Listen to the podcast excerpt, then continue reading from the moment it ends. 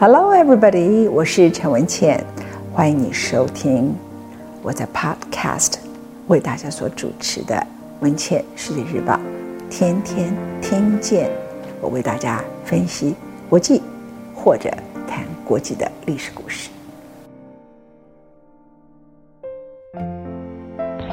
本节目由未来暂时所赞助。如果我长期要制作 podcast 的节目，由于 podcast 不收费的，没有未来钻石的赞助，我没有办法长期，不管是朗读还是说故事给大家听。非常谢谢未来钻石，更谢谢所有的听众朋友。以下是我们今天的节目。Join Glory 未来钻石专家赞助。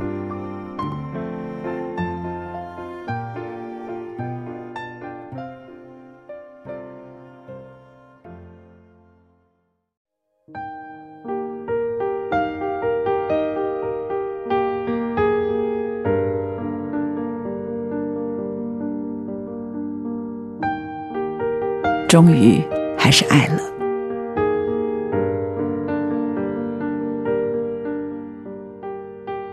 女人可不可以异国寻欢？这是我在这一本《终于还是爱》里头为大家写了一篇比较狂野的文章。女人可不可以异国寻欢？他，只是男人的他，他只是在寻找贫穷使他失去的东西。只是在寻找此生一世的爱情，这是一个非关道德的故事。第一世纪的日本女子到第三世纪的印尼巴厘岛海滩寻找年轻美丽的异性肉体，她像卖春，却不像卖春。至少这位女性嫖客和男性的海滩男孩之间多了一点异乐，世间少见的永久。有时候他会留下来。为他改变自己的下半生。女人得到了他的浪漫之爱，男孩得到了他的地位之爱。爱情本来都只是捕捉自我，我们多数的人不肯承认这一点。爱情多么精工算计，许多女性对于崇高地位与贵族身份的男人着迷，因为除了借由男人实践势力的虚荣外，女人性别阻碍了追求身份地位的可能性。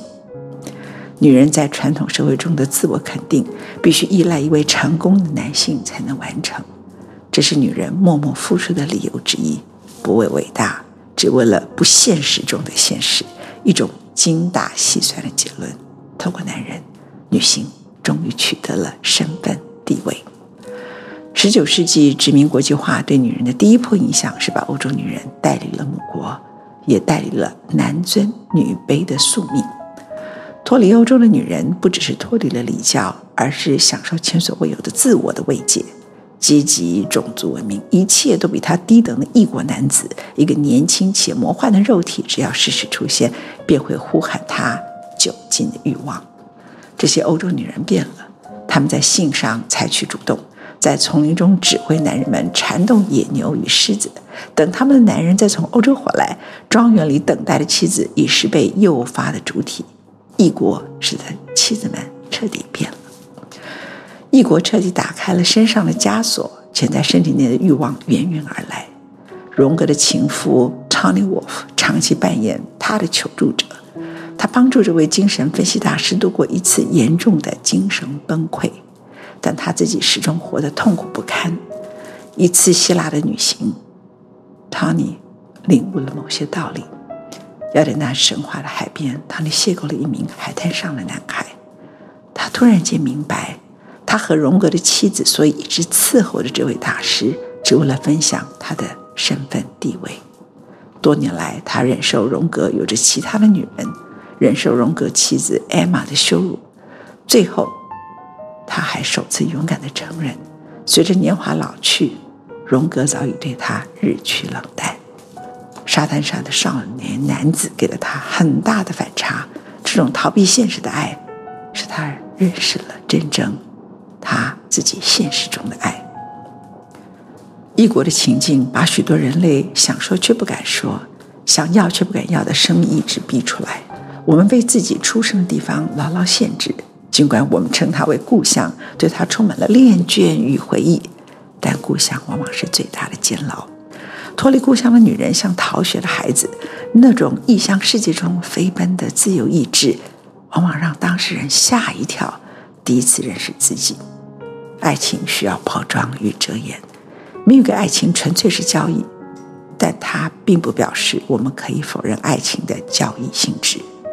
今天，巴厘岛海滩上的男孩看到自己孤苦无助的未来，一个来自第一世界中的上流妇女，事实给了他渴望的一切：物质、关爱、安全与陶醉。他为什么要不爱？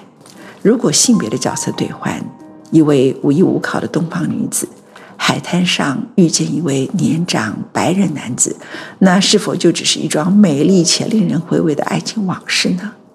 我们在平日婚姻中讲究的门当户对，不也就是一种比较平等的交易契约吗？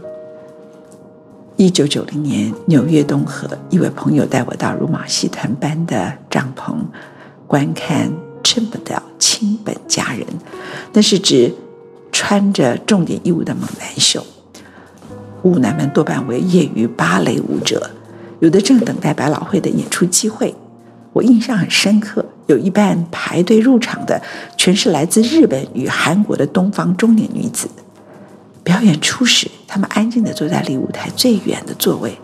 到了最疯狂诱人阶段，日本女人拿着原本该遮掩她们笑容的手帕，空中挥舞着。舞蹈结束后，冲至台前，拿着美金塞进舞男小裤头内，却是这些黄皮肤的东方女人们，而西方女子只在一旁回味的笑。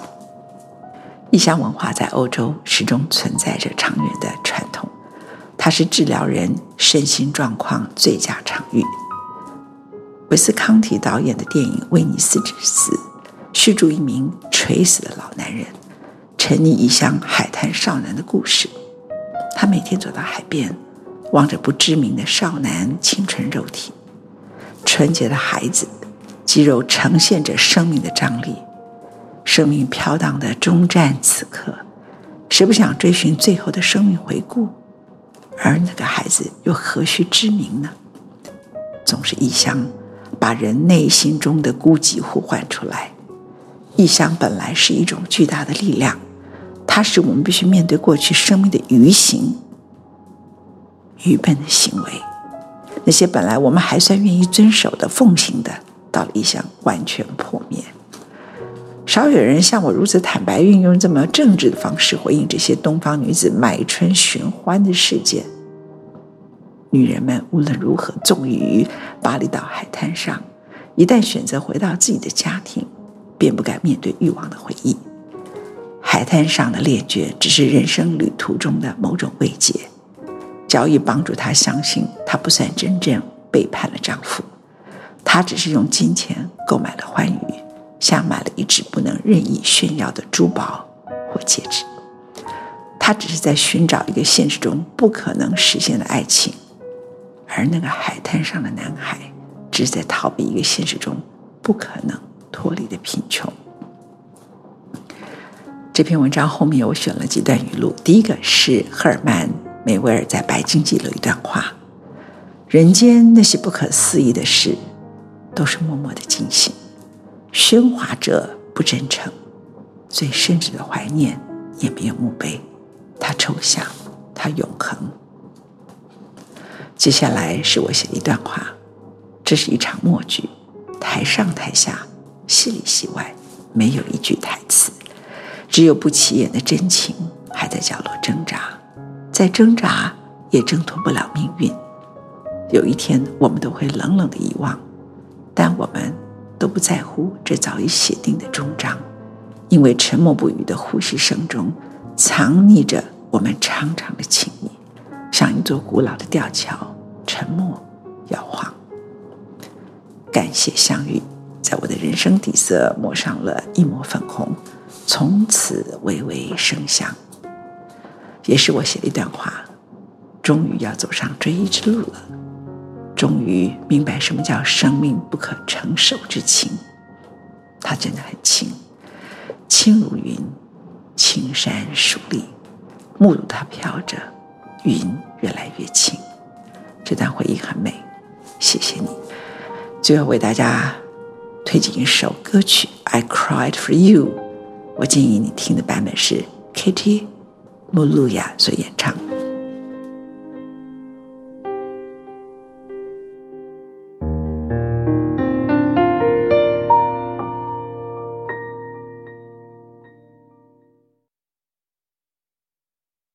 本期节目由 Join Glory 未来钻石专家赞助。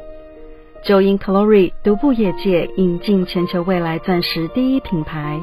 Diamond Foundry 是世界上唯一获得零碳排放的钻石品牌，获得 Natural Capital Partner Carbon Neutral 认证。Join Glory 严选完美车工的未来钻石，坚信环保与零碳排放是未来趋势，从此拥有璀璨美丽的钻石。